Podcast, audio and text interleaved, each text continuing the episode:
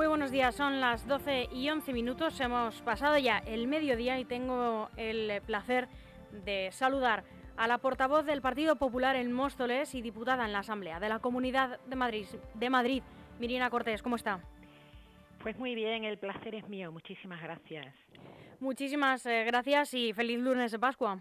Así es, feliz lunes de Pascua, con una resaca agradable de esta Semana Santa que hemos podido vivir cargada de emociones, de religiosidad y de tradición compartida, en este caso con el pueblo de Móstoles. Una resaca de, las buenas, de las que se agradecen. Así es. bueno, vamos a comenzar repasando, Mirina, si le parece, la actualidad de Móstoles. Eh, para algún oyente, no suelo hacerlo, pero, pero quiero coger esta costumbre que yo creo que es buena, que pueda no saberlo, y se lo digo a los oyentes que nos escuchan desde cualquier parte, incluso del mundo.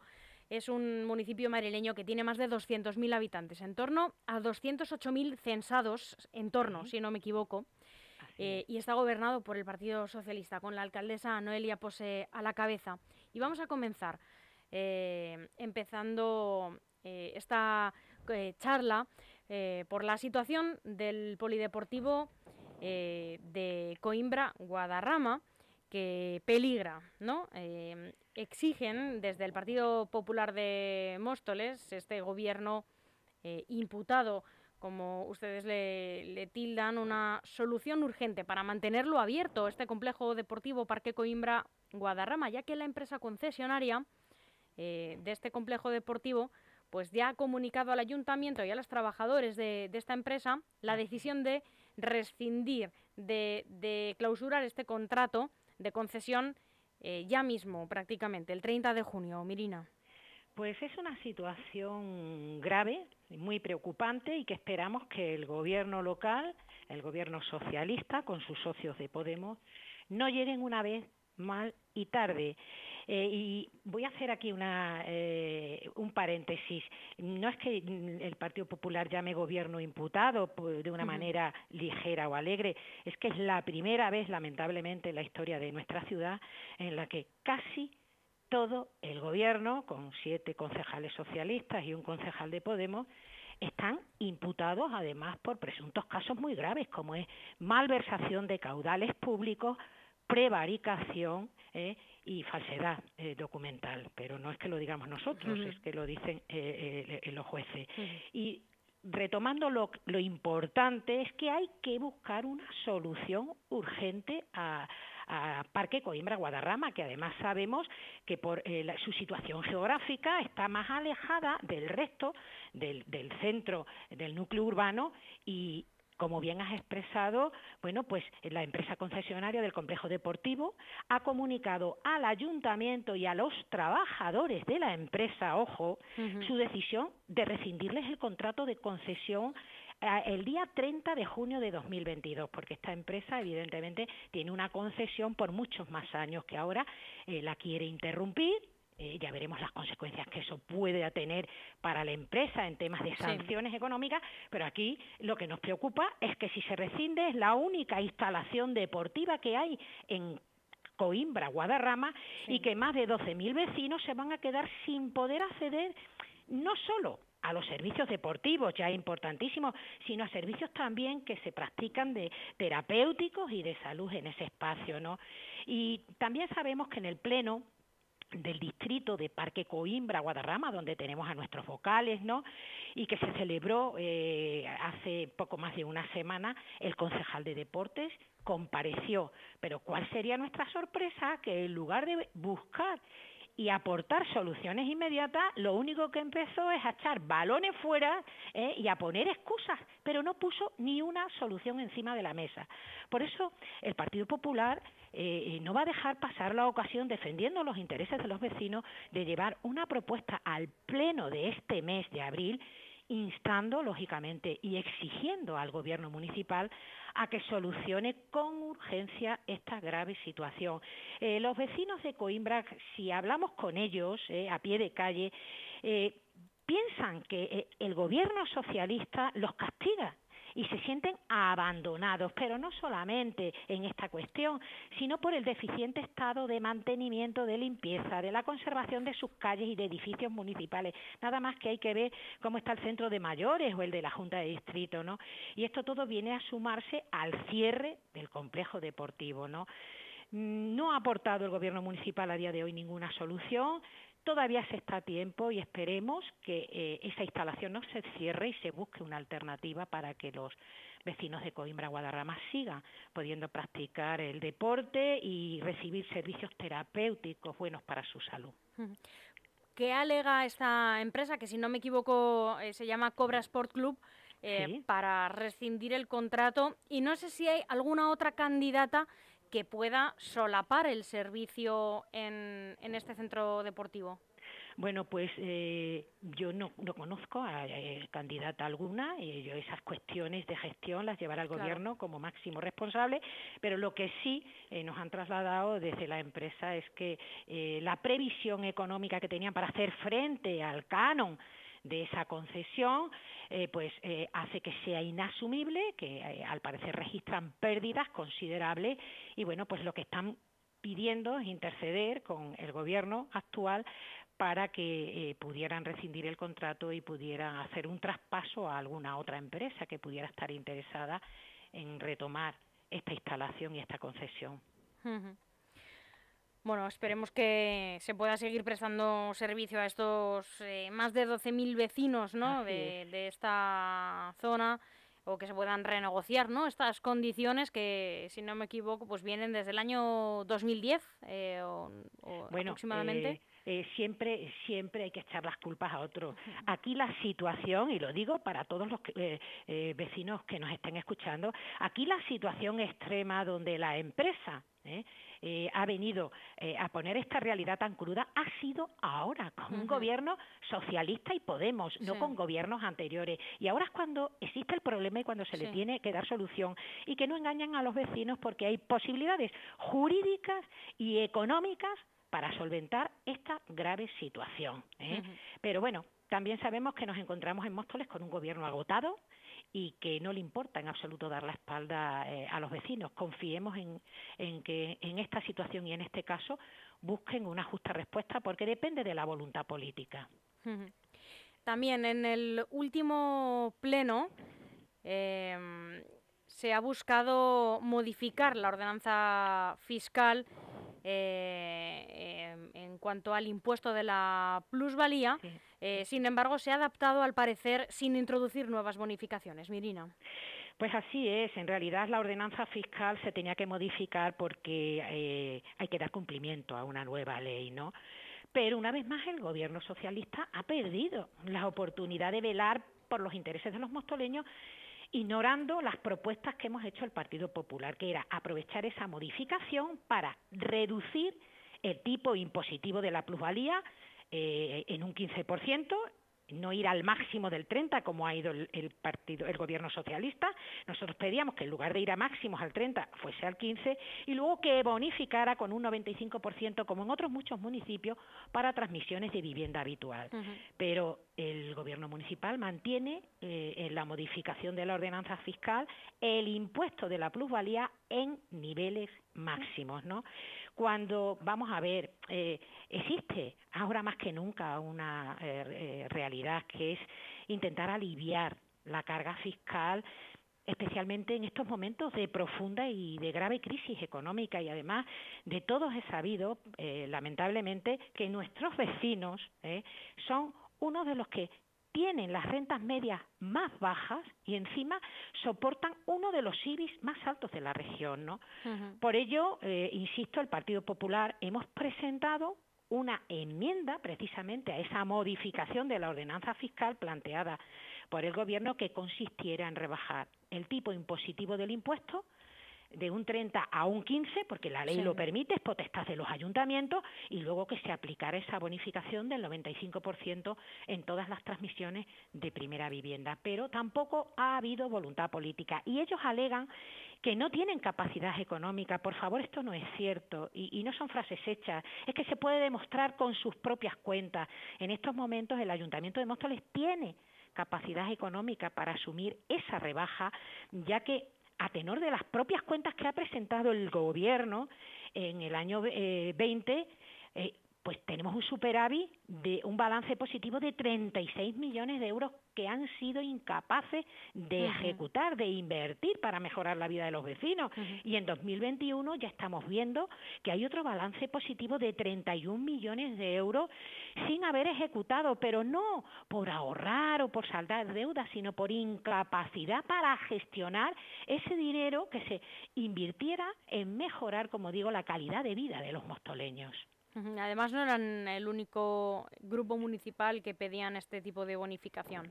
Efectivamente, eh, ahí nos hemos sumado, eh, el, Partido de Ciudadanos estaba también en esa línea y el Partido de Vox, de decir, no, no vamos a ir a máximo en la situación de presión fiscal que viven nuestros ciudadanos, sino que vamos a intentar dentro de ese margen que tiene el gobierno local de ir a los mínimos en el estricto cumplimiento, lógicamente, de esa nueva ley. Bueno, pasamos a otro asunto, Mirina. Creo que ya lo habíamos abordado en alguna otra ocasión. Tenemos que hablar de estos bonos sociales eh, que se han eh, venido dando en, Móstoles. Eh, desde el Partido Popular esperaban que el gobierno local de Móstoles supieran gestionar estas nuevas ayudas de emergencia de 713.000 euros aproximadamente que se van a repartir entre las familias vulnerables? Pues aquí recordar muy brevemente que el tema de los bonos sociales en nuestra ciudad es otro ejemplo más de las políticas fallidas del gobierno actual eh, de Noelia Pose. Eh, y bueno, mm, ante el fracaso de los bonos sociales, el gobierno municipal, eh, del gobierno municipal socialista, el gobierno regional, presidido por Isabel Díaz Ayuso, ha destinado más de 700.000 euros precisamente en concepto de bonos sociales para la atención de esas familias más vulnerables de Móstoles que se han quedado sin poder percibir los de carácter local. Porque, bueno, mm, las familias mostoleñas que peor lo están pasando siguen esperando a día de hoy esos bonos sociales prometidos por el gobierno de Móstoles eh, si recordáis, eran 900.000 euros los que destinaron, los que presupuestaron, pero solo destinaron a esas familias apenas 22.000 euros y se gastaron en trámites, en publicidad, en propaganda, 81.000 euros. Pues bien, eh, la gestión del gobierno municipal en materia social está claro que sigue dejando atrás a cientos de familias mostoleñas los recortes del gasto social, iniciativas fallidas, como hemos hablado de bonos sociales, y la no renovación de convenios con entidades, esto es muy grave, con entidades sociales como Cruz Roja y Punto Omega lo evidencia eh, día a día. Y en ese sentido, bueno, pues eh, el Consejo de Gobierno, presidido, como decía, por nuestra presidenta Isabel Díaz Ayuso, ha aprobado una línea de ayuda de emergencia, concretamente son 713.000 euros para cubrir las necesidades básicas de las familias mostoleñas, eso sí, que se encuentren en una situación de vulnerabilidad por la crisis económica y social provocada por la pandemia del, COVID y que evidentemente tienen que cumplir unos requisitos, estar empadronadas en Móstoles, figurar como demandantes de empleo, carecer de ingresos suficientes para afrontar su día a día y todo esto es una circunstancia que valorarán los propios servicios municipales. Mirina, además eh, de, todo esto, eh, hay una nueva convocatoria eh, que ha comenzado este año del Plan de Inversión Regional 2022-2026 desde los distintos grupos municipales del Partido Popular. se lanzan propuestas a los gobiernos municipales de cómo invertir ¿no? este, este PIR. Así es. ¿Cuáles son las del Partido Popular de Móstoles? Eh, vamos a ver, aquí en Móstoles siempre con ese plan de inversiones regionales, donde eh, la Comunidad de Madrid destina un dinero a los ayuntamientos. Concretamente aquí las últimas partidas han sido 26 millones de euros, más de 26 millones de euros. Aquí en Móstoles, con los 12 años de gobierno del Partido Popular, nosotros hacíamos consultas al tejido social de la ciudad, a los vecinos que son los que mejor conocen las necesidades de sus barrios. Y una vez analizados y estudiados económica y técnicamente, se le daba prioridad a lo que solicitaban los vecinos. Bueno, pues eh, el gobierno socialista ha rechazado abrir un proceso de participación e información sobre la gestión, eh, no es de ahora, de 26 millones de euros del plan de inversión regional desde que llegaron al gobierno. Y es que eh, el gobierno de la Comunidad de Madrid, pues como decía, ha destinado más de 26 millones de euros para realizar inversiones en la ciudad sobre los que el gobierno municipal ha decidido, pero eso sí, sin contar con la participación del tejido eh, social y económico y de nuestros vecinos. Y lo que me parece lamentable y grave es que hasta el momento el gobierno de Móstoles ya ha renunciado a nueve proyectos y al 50% de la inversión en el periodo 2016-2019. Estamos eh, como para renunciar a nada. Es decir, casi 5 millones de euros a los que ha renunciado sin facilitar, eso sí, ninguna información al respecto.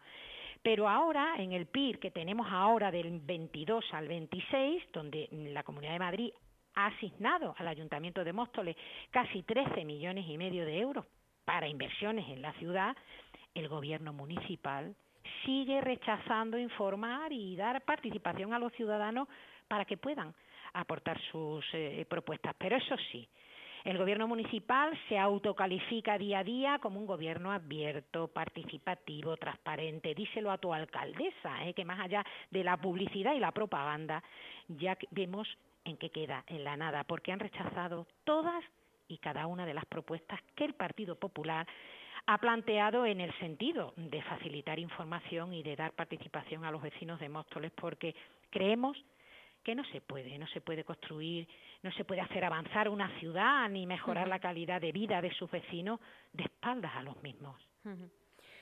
Bien, ahora hay que centrarse un poco en, en, tu partido, en el Partido Popular, que finalmente va a celebrar ese muy deseado Congreso Regional eh, de la, para eh, elegir previsiblemente a Isabel Díaz Ayuso como nueva presidenta del partido en la Comunidad de Madrid los próximos 20 y 21 de mayo. Digo previsiblemente porque primero hay que votar. ¿Cómo os estáis, eh, se están preparando desde el Grupo Municipal Popular de Móstoles? El Partido Popular de Móstoles afrontamos este proceso, al igual que lo hemos hecho recientemente con el Nacional, esperanzados y con mucha, mucha ilusión. Ha sido todo un acierto la decisión de nuestro nuevo presidente Alberto Núñez Feijóo de dar luz verde a la convocatoria del Congreso Regional de Madrid, pues, precisamente para acabar, como todos sabemos, con una, situación de interinidad de la actual gestora que ha hecho muy bien su trabajo en su debido momento, pero que ahora serán los afiliados los que puedan elegir democráticamente a quien más que, y me uno a tu palabra, a tu frase, presumiblemente ¿no? se va a convertir en presidenta del Partido Popular de Madrid. Hasta ahora es la única que ha manifestado su deseo de presentar candidatura y lógicamente si hubiera más candidatos pues todas las opciones serían respetables. Pero bueno, yo voy a expresar mi opinión personal y entiendo que Isabel Díaz Ayuso sería una extraordinaria presidenta del Partido Popular de Madrid como así lo es de todos los madrileños, porque es evidente que la mayoría de los madrileños están muy satisfechos con las políticas de libertad, bajada de impuestos y generación de riqueza y empleo que desarrolla el Partido Popular con el gobierno de Isabel Díaz Ayuso. Así que para el Partido Popular de Móstoles no cabe duda de que es la candidata más adecuada para liderar el Partido Popular de Madrid, pues eso de cara al próximo Congreso Regional, que entendemos que será un buen pistoletazo de salida para liberar de malos gobiernos a muchas ciudades de la región gobernada por socialistas, eh, eh, Podemos y otros partidos, como es en el caso de Móstoles. ¿no? Y también me gustaría comentar que la cita tampoco es baladí. Es razonable que la Dirección Nacional del partido haya fijado para los días 20 y 21 de mayo el cónclave madrileño ya que se celebrará a un año de la cita en las urnas, para las próximas elecciones autonómicas de 2023. Mirina Cortés, muchísimas gracias por atendernos eh, en esta mañana, en este 18 de abril de 2022. Muchísimas gracias a vosotros, un placer. Feliz día. Igualmente, feliz día y feliz semana. Gracias. Hasta pronto. Adiós.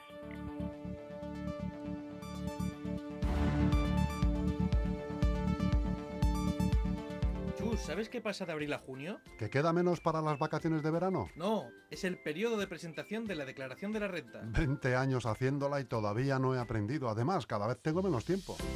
¿Tienes que hacer la declaración de la renta pero no tienes tiempo o te resulta complicado? En Grupo EM Gestión llevamos haciéndolo durante más de 20 años. Te asesoramos si eres pyme, autónomo, particular o club deportivo. Cuenta con nosotros. Llama al 91 689 5799 o envía un correo a grupoemgestión@grupoem.info. También puedes acercarte a nuestra oficina en la calle Getafe número 3 de Leganés.